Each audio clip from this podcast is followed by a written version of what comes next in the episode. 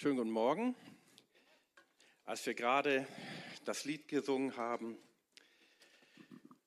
da fiel mir eine Predigt ein, die ich vor Jahren mal gehalten habe. Ich glaube, das war sogar eine Serie über die dreifache Identität Jesu. Jesus ist der Sohn Gottes, also er ist Gott.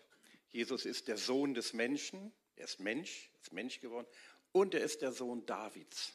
So wird er auf den letzten Seiten der Bibel noch gezeichnet. Also seine klare Zugehörigkeit zum Volk Israel wird bis zuletzt betont.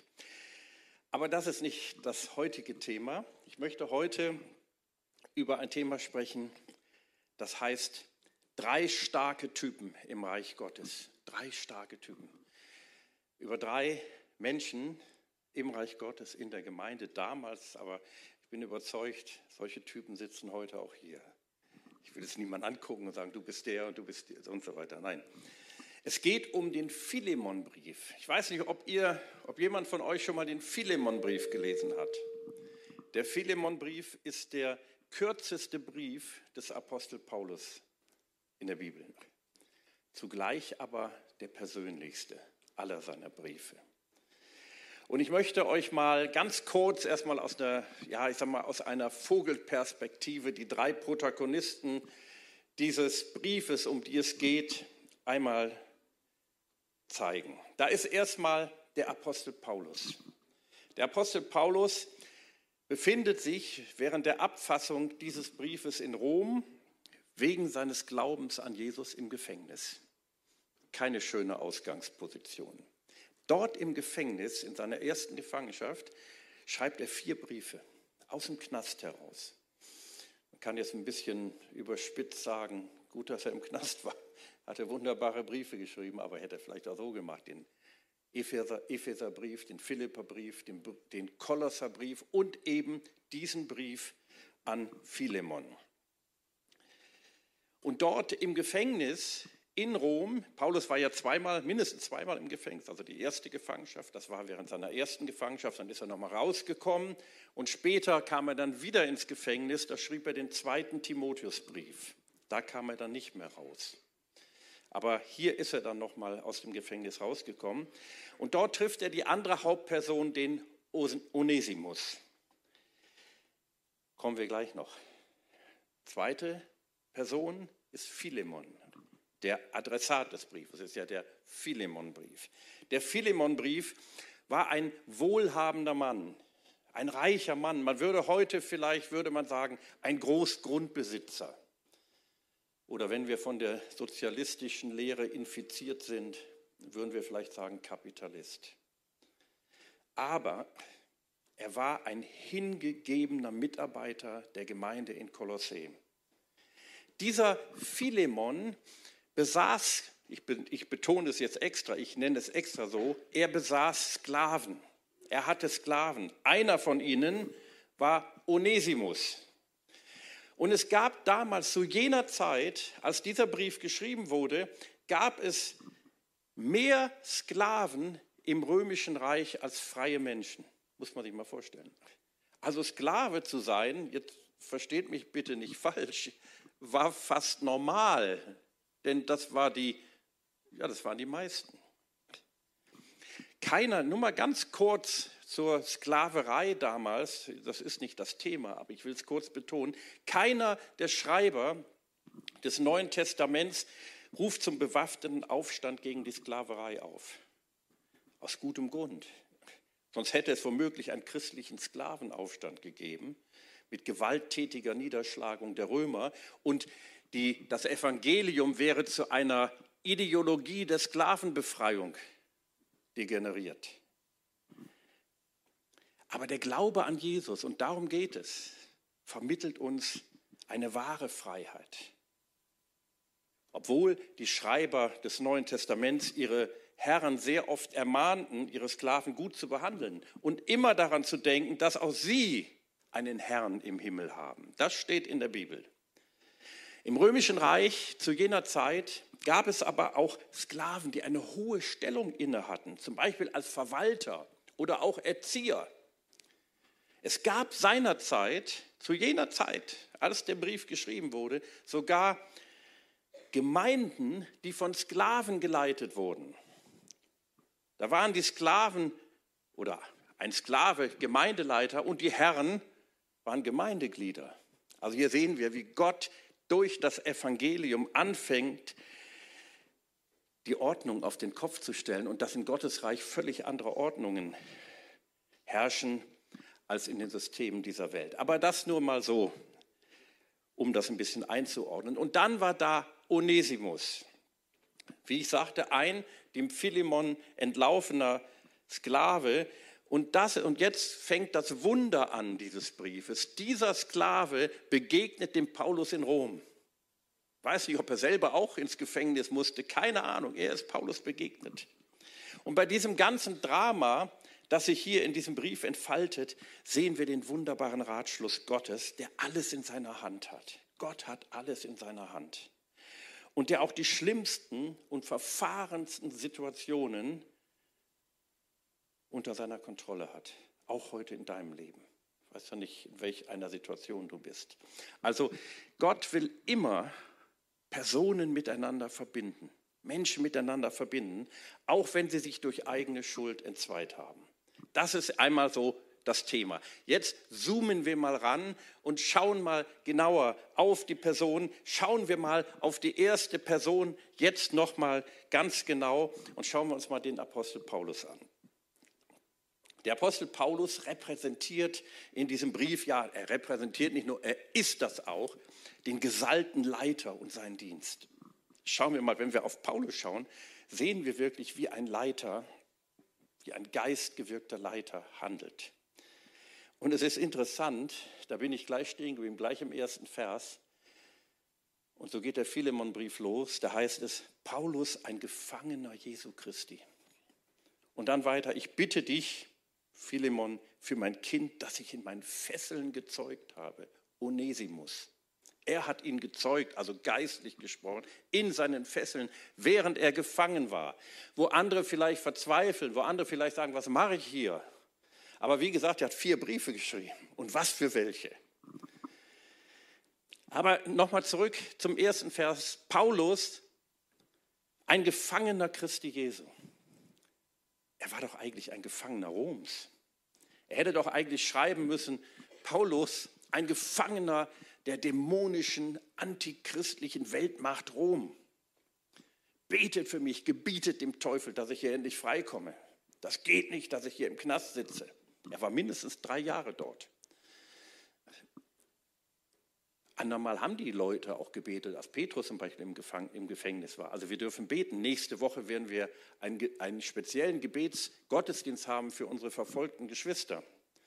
Aber er, was will Paulus damit sagen? Ich bin ein Gefangener Jesu Christi. Er sagt damit, ich unterstehe meinem Herrn.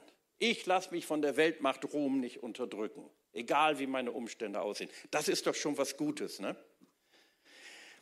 Damit sagt er aus, nur das, was mein Herr, also Jesus Christus, genehmigt, kann mir widerfahren. Damit sagt er aus, ihr Lieben, und das möchte ich euch auch heute sagen, in deine Situation hineinsprechen. Jesus hat das letzte Wort. Amen. Jesus hat das letzte Wort, nicht Rom oder der oder jene. Manchmal wundere ich mich auch Christen, auch in unseren Kreisen, ähm, über gewisse Ängste, gewissen Situationen gegenüber, die schlimm sind Letztens habe ich jemand, habe ich schon öfter, letztens habe ich jemand, äh, der hatte, oder die, hatte solche Angst vor den sogenannten Globalisten. Und dann habe ich gesagt, ey, aber die Globalisten sind nicht allmächtig, sondern Gott ist allmächtig. Amen. Gott ist allmächtig. Mag sein, dass da schlimme Dinge geschehen will ich jetzt gar nicht drüber reden. Aber allmächtig ist nur Gott. Es gibt nur eine Person im Universum, die als allmächtig dargestellt wird. Unser Gott, Jesus Christus, hat gesagt, mir ist alle Macht gegeben im Himmel und auf Erden. Alle Macht. Und dem unterstehen wir. Das ist erstmal ein Fakt.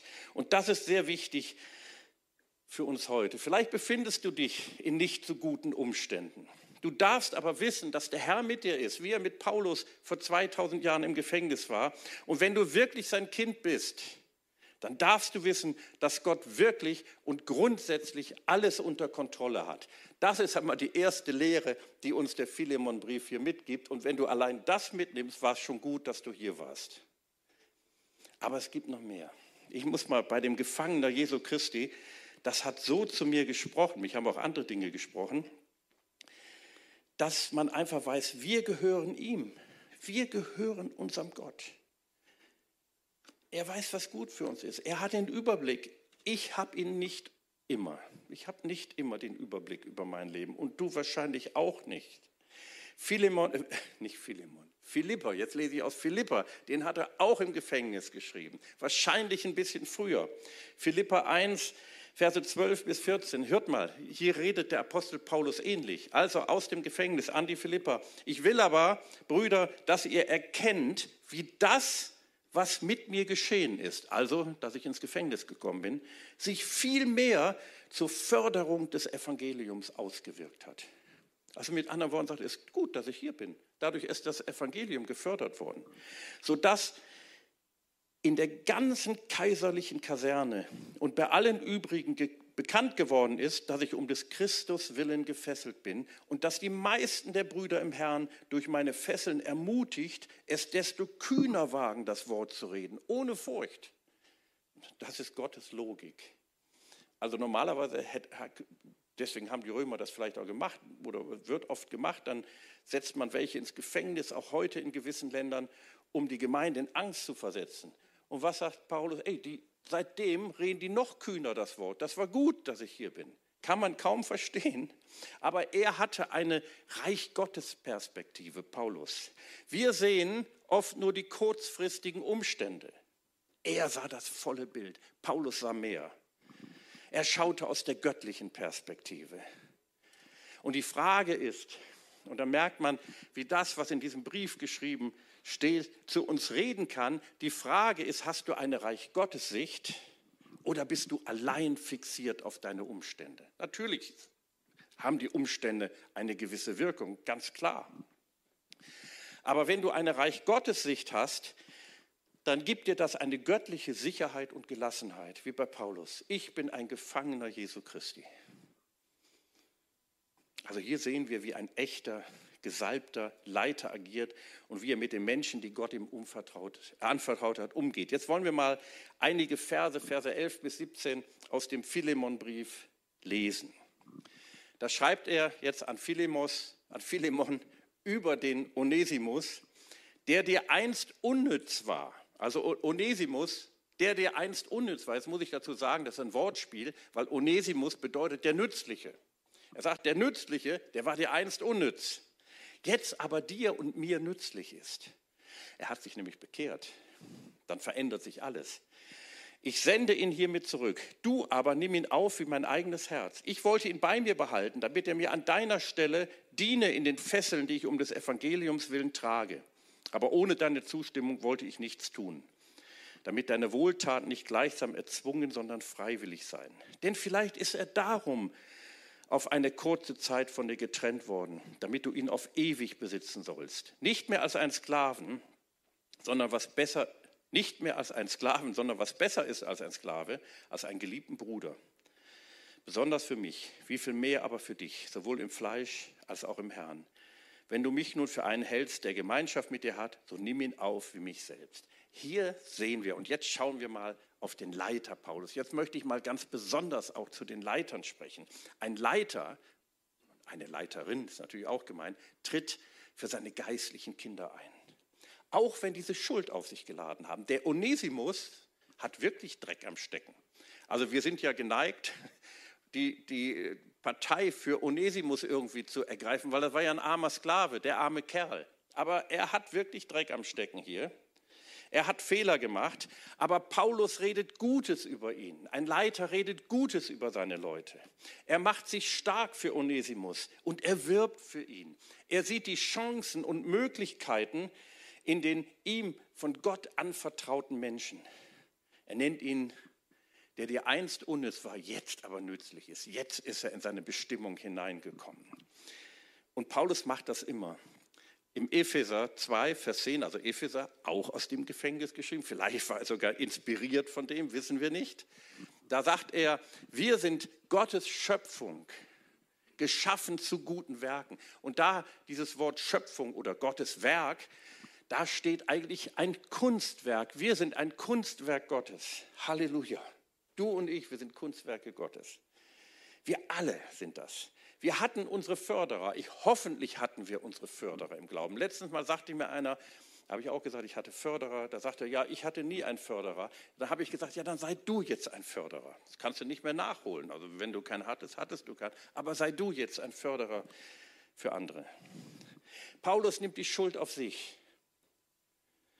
Er sagt in Vers 18 und 19, wenn er dir aber Schaden zugefügt hat oder etwas schuldig ist, so stelle das mir in Rechnung.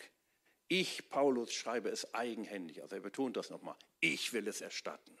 Ich bezahle das. Wir wissen nicht, wie hoch die Summe war. Wahrscheinlich hat er ihm irgendwas geklaut und ist dann abgehauen. Also der war nicht so astrein, der Onesimus. Und dann sagt Paulus, denn obwohl ich in Christus volle Freiheit hätte, dir zu gebieten, in Klammern, ich bin nämlich ein Apostel, was sich geziemt, so will ich doch um der Liebe willen eine Bitte aussprechen in dem Zustand, in dem ich bin, nämlich als der alte Paulus und jetzt auch ein Gefangener Jesu Christi, betont er nochmal, ein Gefangener Jesu Christi. Wisst ihr, oft wird, das habe ich selbst schon erlebt, oft wird an den Stolz des Leiters appelliert. Ich habe manchmal gehört, dass Menschen zu mir sagen, sowas kannst du dir nicht bieten lassen. Und manchmal war in mir der Gedanke, ja, das stimmt, das kann ich mir nicht bieten lassen. Hau jetzt mit der Faust auf den Tisch. Aber dann erinnere ich mich immer daran, jedes Mal, wenn du autoritär wirst, verlierst du echte Autorität. Paulus verbindet also Menschen miteinander, die aneinander schuldig geworden sind. Ein guter Leiter, ich rede natürlich, was ich für Leiter sage, ist für alle Christen gemeint, aber für die Leiter besonders, ein guter Leiter ist immer ein Teil der Lösung, nie ein Teil des Problems. Sonst ist er kein guter Leiter. Und das war die Gesinnung, die der Apostel Paulus hatte. Das machte ihn zu einem wirklich großen Leiter. Das ist die Gesinnung unseres Herrn Jesus Christus. Und ich bin dankbar, dass ich in meinem Leben hauptsächlich gute Leiter erleben durfte. Neben einigen wenigen nicht so guten. Die habe ich auch erlebt. Aber die können ja ein abschreckendes Vorbild sein. Wie Albert Einstein mal sagte. Wenn dir einer kein gutes Vorbild sein kann, dann nimm ihn wenigstens als ein abschreckendes. Okay, aber wir sollen kein abschreckendes Vorbild sein. Gehen wir weiter zu der zweiten Person. Schauen wir uns den Philemon einmal an. Der Philemon war ein hingegebener Mitarbeiter im Reich Gottes und er spricht zu allen, die im Reich Gottes mitarbeiten und eigentlich soll jeder Christ mitarbeiten. Und dieser Mitarbeiter gibt das, was er besitzt, der Gemeinde. Er stellt es der Gemeinde zur Verfügung. Vers 1 nochmal, Paulus, ein Gefangener Jesu Christi, habe ich schon darüber gesprochen, und Timotheus, der Bruder, jetzt kommt es an Philemon, unseren geliebten Mitarbeiter an Philemon, unseren geliebten Mitarbeiter. Weiter. Denn wir haben viel Freude und Trost um deiner Willen. Denn die Herzen der Heiligen sind durch dich erquickt worden, lieber Brüder. Was für ein Typ. Und dann, Vers 2 dann, und an die Gemeinde in deinem Haus. Also er stellt sein Haus, er war ja ein reicher Mann, hatte wohl ein großes Haus mit großen Höfen. Damals versammelten sich die Gemeinde meistens in den Häusern etwas wohlhabenderer Geschwister. Und er hatte viel und er hat sein Haus zur Verfügung gestellt. Stell dir mal vor, was da los war. Da war wahrscheinlich ein Kommen und Gehen. Bei ihm im Haus spielte sich alles ab. Manch einer wird sich bedanken, sagt, gut, ich gehe mal zur Gemeinde sonntags, dann gehe ich aber auch wieder weg. Nach Hause. My home is my castle. Das hat der nicht gemacht und auch nicht gedacht und auch nicht getan. Der hat alles zur Verfügung gestellt. Er war auch durch den Paulus, lese in anderen Versen, zum Glauben gekommen. Er war also auch ein geistliches Kind von Paulus und damit vor Gott, dem Onesimus, gleich. Wisst ihr, bei Gott gibt es, bei Gott gibt es kein Ansehen der Person. Und wir sollen uns immer hauptsächlich so betrachten, wer oder was wir in Christus sind. Stimmt's? in Galater 3, Vers 28, da heißt es, Da ist weder Jude noch Grieche. Da ist weder Knecht noch Freier. Da ist weder Mann noch Frau. Denn ihr seid, seid alle einer in Christus Jesus, um nicht missverstanden zu werden. Es gibt natürlich Juden und Griechen nach wie vor. Also Grieche steht hier für die hellenistische Welt. Es gibt noch Sklaven und Freie. Darum geht es ja hier. Es gibt natürlich noch Männer und Frauen. Aber vor Gott sind alle gleich. Darum, in Christus, haben sie alle den gleichen Wert. Amen. Das ist wichtig. Einer oder mein Dozent, den ich auf dem theologischen Seminar sehr oft hatte, der leider verstorben ist, Günter Karcher, der sagte manchmal, die Gemeinde ist die multikulturelle Gemeinschaft des Heiligen Geistes. Wir kennen nun niemand nach dem Fleisch, heißt es. Es gibt kein Standesdenken in der Gemeinde Jesu. Es gibt allerdings geistliche Wachstumsstufen. Das sehen wir im ersten Johannesbrief. Kleinkinder werden da erwähnt, Kinder, junge Leute, also in Christus, im Glauben. Und Väter und Mütter, Väter und Mütter. Paulus war solch ein Vater. Paulus war ein Vater. Und ganz ehrlich, ich möchte auch einer sein. Und ich sage mal, jeder Christ, ich kann das jetzt nicht an irgendein All, also ein, ein Jahren festmachen, aber jeder Christ, der ein paar Jahre gläubig ist, sollte Vater und Mutter sein. Vater und Mutter, also Vater bzw. Mutter, die Frauen natürlich, nicht beides zugleich. Ähm, das hat Vater und Mutter zu sein, hat nichts damit zu tun oder nicht unbedingt etwas damit zu tun, dass du in der Gemeinde irgendeine Stellung hast oder was. Das sollte jeder reife Christ sein. Also jeder reife Christ ist Vater oder Mutter. Das Allerwichtigste, Paulus bittet, dass Philemon dem Onesimus vergibt. Und jetzt kommen wir ja zu dem Hauptpunkt, worum es in diesem Brief eigentlich oder hauptsächlich geht. Es geht darum, ohne Vergebung kein Segen im Dienst. Kein Segen im Dienst.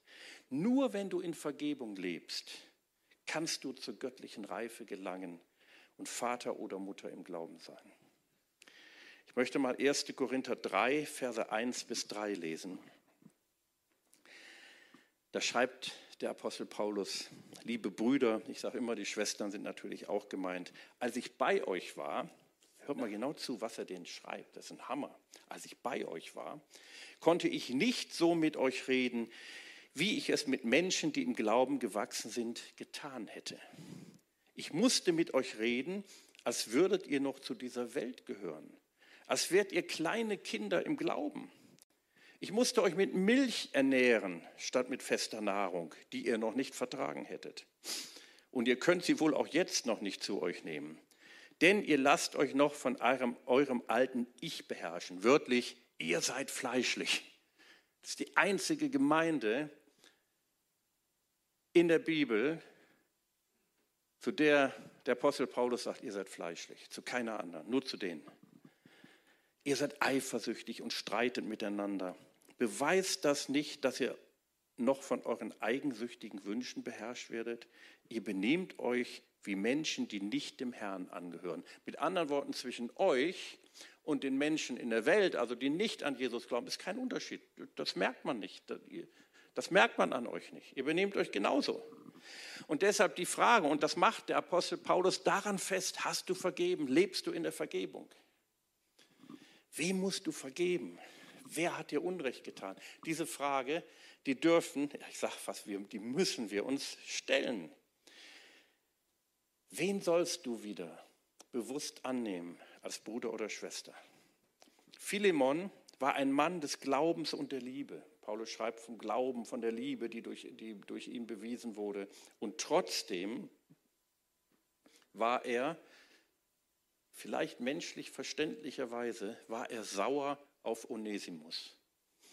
Und ich habe so gedacht, vielleicht haben wir fast immer einen Grund, auf irgendjemanden, aus irgendeinem Grund, auch in der Gemeinde sauer zu sein. Stimmt's? Irgendeiner hat uns immer mal irgendwie komisch behandelt, komisch angeguckt, komisch angeredet, irgendwie anders reagiert, als wie wir uns das gewünscht hätten. Das passiert laufend. Und der Teufel benutzt dies, um uns von der notwendigen Reife in Christus abzuhalten. Diese einfachen, plumpen, primitiven Dinge benutzt der Teufel. Das ist seine Hauptstrategie. Keine Väter und Mütter gleich keine Reife oder umgekehrt keine Reife gleich keine Väter und Mütter. Gleich fleischliche Gemeinde gleich keiner Unterschied zwischen der Gemeinde Jesu und irgendeinem Verein in der Welt. Ich möchte euch mal eine Geschichte erzählen. Als ich zum Glauben gekommen bin, also als ich gerade zum Glauben gekommen bin, war ich in einer schönen Gemeinde, also die hat mir gut gefallen, eine kleine Gemeinde, 30, 40 Besucher so im Gottesdienst, eher 30 als 40. Und zu der Gemeinde gehörten einige alte Schwestern. Wir nannten sie die heiligen Omis. Also die waren richtig alt und die waren heilig, das könnt ihr euch gar nicht vorstellen. Die waren richtig heilig. Und auf der einen Seite, die Red, wie die redeten, so, so konnte ich gar nicht reden. Also kann ich heute noch nicht. Und die redeten so, dass ich die auf der einen Seite bewundert habe. Da, damals habe ich gedacht, die können das Wort Sünde noch nicht mal mehr schreiben. So heilig waren die. Und also ich habe die bewundert, ich habe auf sie aufgesehen, trotzdem sie kleiner waren als ich. Und, aber auf der anderen Seite habe ich so im Stillen gedacht, das habe ich nie so ausgesprochen, aber ich hab, weiß heute noch, wie ich das gedacht habe. Habe ich so gedacht, eigentlich will ich nie so werden wie die. Und ich habe immer gesagt, gedacht, so für mich, so im Hinterkopf, werd nie zu heilig, dann wirst du wie die Omis. Die war nett und lieb zu mir, absolut. So, das war so ein Dilemma, in dem ich war. Und dann bin ich ja dann irgendwann aus Wuppertal weggezogen, bin in Ruhr, Ruhrgebiet gezogen, also so halb. Ich hatte zwar noch meinen Hauptwohnsitz da, aber war selten zu Hause. Habe im Ruhrgebiet gelebt eine ganze Weile. Und dann hörte ich, ich hatte allerdings immer noch Kontakt zu der Gemeinde, meine Schwestern gingen noch dorthin. Und dann hörte ich, dass diese Omis, ich weiß nicht ob alle, wahrscheinlich alle, sich zusammengetan hatten zu einer Wohngemeinschaft. Das fand ich toll, ist doch gut, dann kann man sich miteinander helfen und so. Haben sich alle zusammengetan, irgendwo eine große Wohnung mit mehreren Zimmern gemietet und war eine Wohngemeinschaft. Ihr Lieben, das ist kein Witz jetzt. Dann hörte ich, das hat sechs Wochen gehalten dann war totale Chaos. Das war so schlimm, dass sie sogar handgreiflich gegeneinander geworden sind. So viel zur Heiligkeit. Aber Paulus mahnt eine echt, natürlich ist das jetzt mit der Heiligkeit so ein bisschen lustig erzählt, aber es war wirklich, es war genauso, wie ich es erzählt habe. Aber Paulus spricht hier von echter Heiligkeit, von Vergebung und Versöhnung, von Beziehungen und das ist absolut wichtig. Schauen wir jetzt mal auf Onesimus. Okay, seid ihr noch bereit? Schauen wir uns mal den Onesimus an. Der repräsentiert hier ja den noch nicht so reifen Gläubigen, den Gott in seinen Dienst beruft. Und ich sagte schon, sein Name bedeutet der Nützliche. Er heißt es Vers 11, er der Nützliche war der früher zu nichts nütze. Doch jetzt ist er sowohl dir als auch mir von großem Nutzen. Der Nützliche, das ist ein toller Name, der Nützliche. Ich weiß nicht, was seine Eltern sich dabei gedacht haben. Der Nützliche. Aber das ist, lass uns das prophetisch nehmen. Das ist auch deine Bestimmung und meine. Du sollst Gott nützlich sein. Aber oft ist es so, dass der Herr erst besonders an dir wirken muss, bevor du ihm wirklich nützlich sein kannst. Bei mir auch.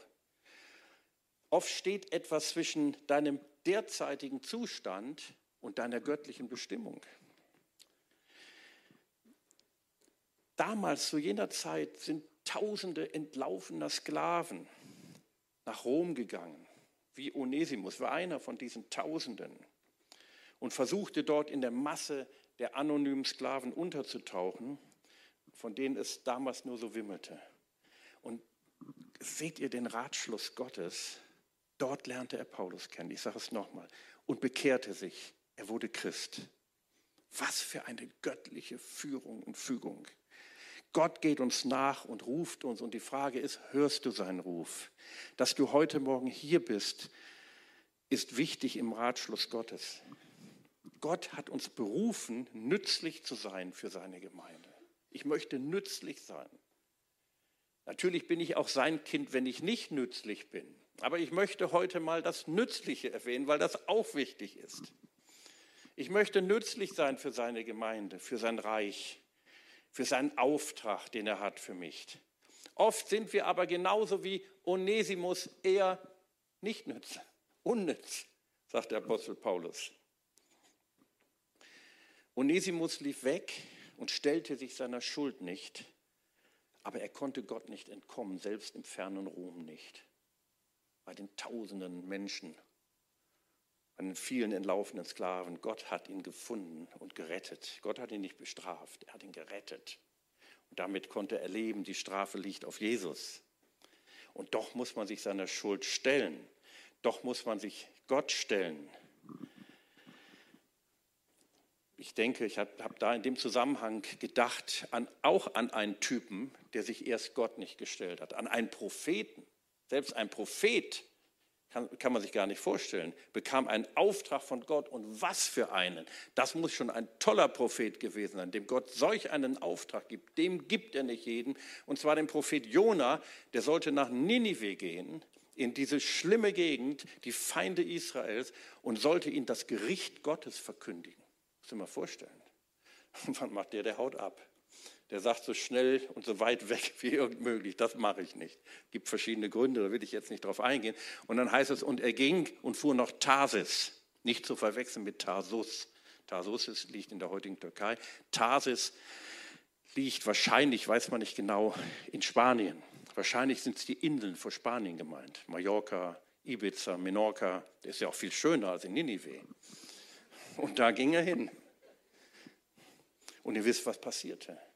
Wir können Gott nicht entkommen. Wir müssen uns dem stellen, wenn wir, ich sag mal, Gott aus der Schule gelaufen sind. Und das ist gut. Das tut uns gut. Wir, werden, wir merken hier, wie Paulus für ihn wirbt, so wirbt Gott eigentlich um uns. Wir werden nützlich vor Gott, indem wir nicht mehr weglaufen vor unserer Berufung, die er uns gegeben hat. Indem wir uns unseren Fehlern und Sünden stellen indem wir Vergebung empfangen und Vergebung gewähren. Wir sind nämlich alle hauptsächlich aus einem Grund nützlich für den Herrn. Wisst ihr, was das für ein Grund ist? Weil er uns vergeben hat, weil er uns angenommen hat als seine Kinder. Und diese Vergebung muss man annehmen. Diese Vergebung dürfen wir auch weitergeben. Unrecht darf nicht einfach unter den Teppich gekehrt werden. Und wir sollten ganz bewusst, auch heute, weil wir auch gleich Abendmahl nehmen, und da geht es ja auch um Vergebung, die Frage stellen, wer hat dich enttäuscht oder wer hat mich enttäuscht? Wen muss ich erneut annehmen? Wem muss ich neu Vertrauen entgegenbringen? Wem muss ich vergeben? Neu vergeben, bewusst vergeben.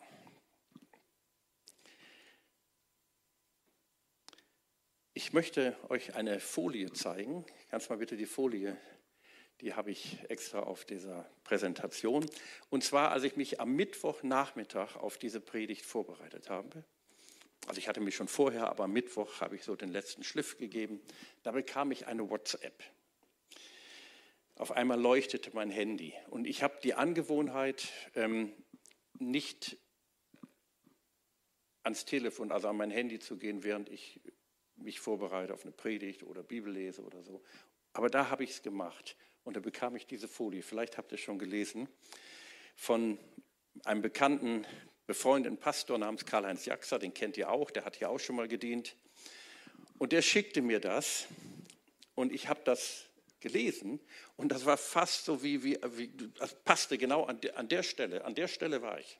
Also es ist wirklich so passte genau rein. Und ich habe ihn angerufen oder ich habe ihm eine WhatsApp geschickt, weiß ich nicht mehr, ich glaube auch eine WhatsApp-Nachricht. Karl-Heinz, darf ich das verwenden? Natürlich unter Annahme, der Angabe des Autors der Quelle. Das ist ja völlig klar. Da sagt er, klar, auf jeden Fall. Ja, und was steht hier? Ihr seht das Puzzle. Und so puzzelt Gott bei uns manchmal. Also wir sind ja nicht mit einem Mal das fertige Bild, stimmt's? Es geht so nach und nach. Es braucht eine gewisse Zeit. Und ich lese euch jetzt mal vor, was er da geschrieben hat. Und das passt genau auf Onesimus. Und ich sage ja, wir alle sind in gewisser Weise wie Onesimus. Jedes Leben auf der Erde ist, dass es vom Schöpfer werde. Wenn man ihn nur machen lässt, wird es am Ende allerbest. Ich finde das klasse. War da jemand unerhört, der dein Leben hat zerstört? Dann lass ran den Star-Designer, denn wie er vermag es keiner. Wollen wir den Star-Designer ranlassen? Ja, das ist das Beste, was es gibt. Dazu gehört Vergebung. Wenn wir nicht vergeben, wenn wir die Gnade nicht nehmen, also die, den, den, ich, ich nenne es immer so, den Kreislauf der Gnade blockieren, dann kann Gott irgendwann nichts machen. Dann müssen wir da erstmal hin. Das muss beseitigt werden. Und jetzt mein letzter Gedanke. Also dieser Brief hat ein Happy End. Der hat wirklich ein Happy End. Ich möchte euch jetzt mal lesen aus Kolosser 4, Vers 9.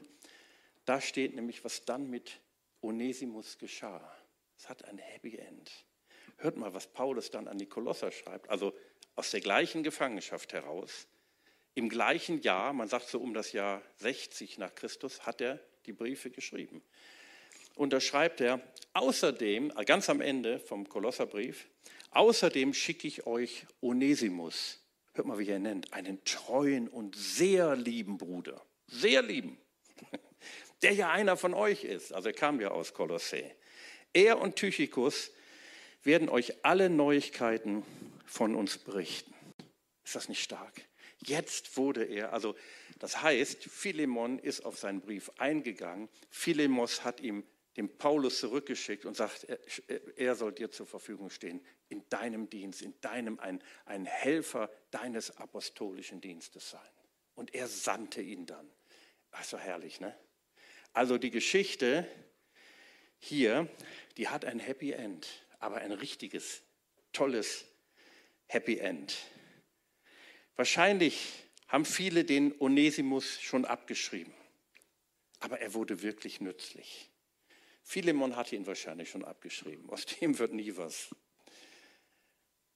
Die starken Typen, ich nenne ja diese Predigt die drei, die drei starke Typen im Reich Gottes. Noch etwas, die drei die starken Typen sind alle nicht fehlerlos.